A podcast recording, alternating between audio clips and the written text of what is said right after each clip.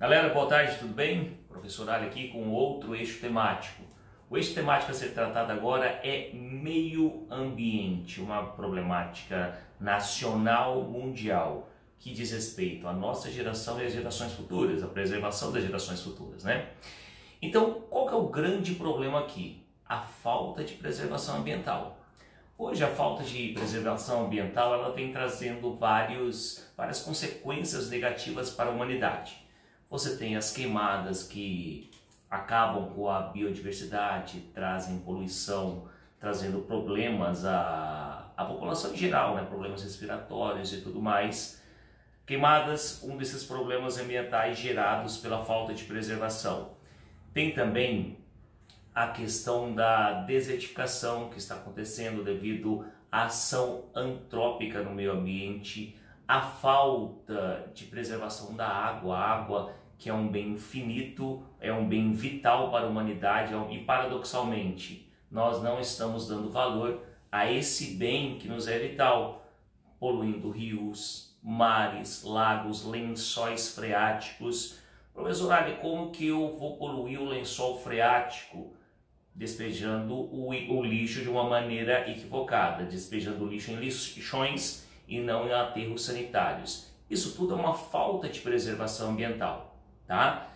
Também outras consequências, você tem a camada de ozônio sendo comprometida, você tem o superaquecimento global que está acontecendo, uma grande preocupação, que inclusive é tratada em convenções internacionais, como o Tratado de Kyoto, Rio 92, ou seja, isso demonstra uma preocupação mundial para com o meio ambiente. E outra grande preocupação é a escassez de recursos naturais. Gente, essa é uma preocupação muito grande, porque diz respeito à nossa geração e à possibilidade de vida para as gerações futuras.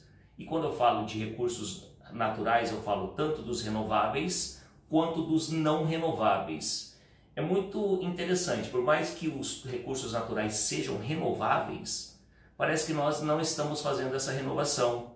Quando você desmata sem reflorestar depois, por exemplo, quando você pega os recursos não renováveis, também vou falar um pouquinho deles, e sem uma consciência, por exemplo, você nós consumimos plásticos e nós os descartamos de uma maneira equivocada, que leva tempo, em demasia para absorção na natureza e também o plástico derivado do petróleo. Você tem que extrair petróleo, você tem essa essa escassez de recursos naturais que vai se vai dando gradativamente, tanto na extração quanto na deposição.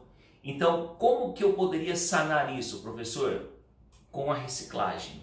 A reciclagem é um assunto que os países em desenvolvimento devem tratar com maior seriedade hoje talvez sejam aproveitados, reutilizados mais ou menos 2% só do lixo que é gerado por nós. É muito pouco, nós temos um grande, é um grande potencial para reutilização, para reciclagem, nós não estamos fazendo.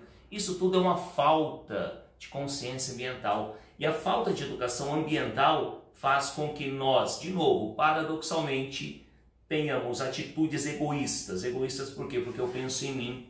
Quando eu consumo algo e o descarto de uma maneira equivocada, eu estou agredindo a mim, ao meio ambiente e às gerações futuras. Isso tudo é uma falta de educação. E essa falta de educação poderia muito bem ser sanada pela sociedade com campanhas, com ONGs, com ações midiáticas, com a inserção de conteúdos na base curricular do ensino fundamental, para você ensinar as crianças desde cedo a crescerem com uma responsabilidade ambiental. Quando se fala em responsabilidade ambiental, eu falo da manutenção da raça humana. Essa manutenção, ela já é tratada em filmes de ficção. Quem assistiu Mad Max, por exemplo? Mad Max fala de um futuro apocalíptico, de uma, em um mundo onde os recursos naturais praticamente foram esgotados e a vida se torna muito difícil. Quem gosta da Disney, Wall-E, Wall como vocês quiserem, é um filme que retrata muito bem essa visão apocalíptica do planeta Terra. E um contexto sociocultural de caráter filosófico bastante interessante é o filósofo filósofo ecologista norueguês Arne Næss. Ele tem uma frase muito interessante fala assim: "O pensamento no futuro deve ser leal à natureza". Aí numa redação, aí um aluno pegou e falou assim: "Professor, então a grande a grande solução para o problema é diminuir o consumismo". Eu falei assim: "Cara, na moral, o capitalismo gera o lucro e o lucro é gerado por meio do consumo. Então você travar o, o consumismo é muito difícil, mas nós podemos promover um consumismo responsável, com uma correta deposição do lixo, com a reciclagem desse lixo, você ter umas fontes alternativas de energia, não somente as energias fósseis. Então isso tudo é uma educação. Por exemplo, se o ser humano quiser de verdade, por que não aderir aos carros elétricos, em vez de carros são movidos por combustíveis fósseis.